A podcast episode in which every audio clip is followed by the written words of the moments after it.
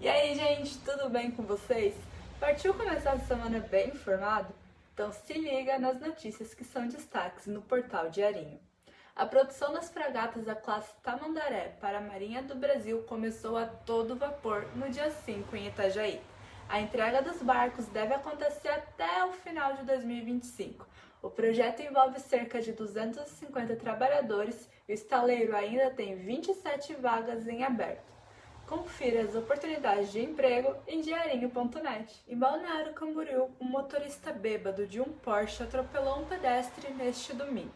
Ele fugiu do local, se envolveu em outro acidente e foi preso pela guarda municipal. A vítima passa bem. O Superior Tribunal de Justiça negou o pedido para que o Estado custeie novas gratuidades no ferryboat entre Itajaí e Navegantes. A empresa alega que tem prejuízo fornecendo as gratuidades estabelecidas por lei. O STJ entendeu que a empresa não comprovou nada do que alegou no suposto desequilíbrio econômico do contrato. Por hoje é isso. Até a próxima!